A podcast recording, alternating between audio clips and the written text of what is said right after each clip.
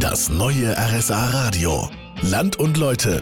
Hier in Isny, wo ich heute bin, ja, da kann man die Stadtgeschichte nicht nur anschauen wie in, zum Beispiel an der Stadtmauer, sondern sogar riechen. Das geht in der Predigerbibliothek. Johannes Ringwald, der ehemalige evangelische Pfarrer, der hat mich jetzt dahin mitgenommen. Und durch einen ganz schmalen Gang muss man sich durchzwängen, richtig.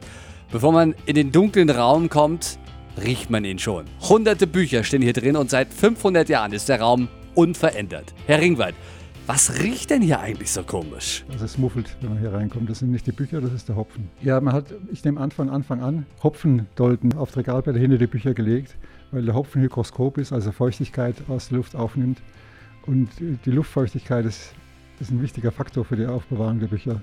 Und das wird durch den Hopfen reguliert. Allerdings riecht man das dann auch, wenn man hier reinkommt. Also dieser Raum ist wirklich überwältigend. Ja, die alten Bücher, der Geruch, es sieht wirklich aus wie im Mittelalter. Ist das für Sie immer noch was ganz Besonderes? Bei mir geht das Herz auf, wenn ich hier reinkomme. Es ist einfach, ja, es ist auch ein bisschen eine Zeitmaschine. Man ist plötzlich, äh, man hört von draußen relativ wenig Geräusche.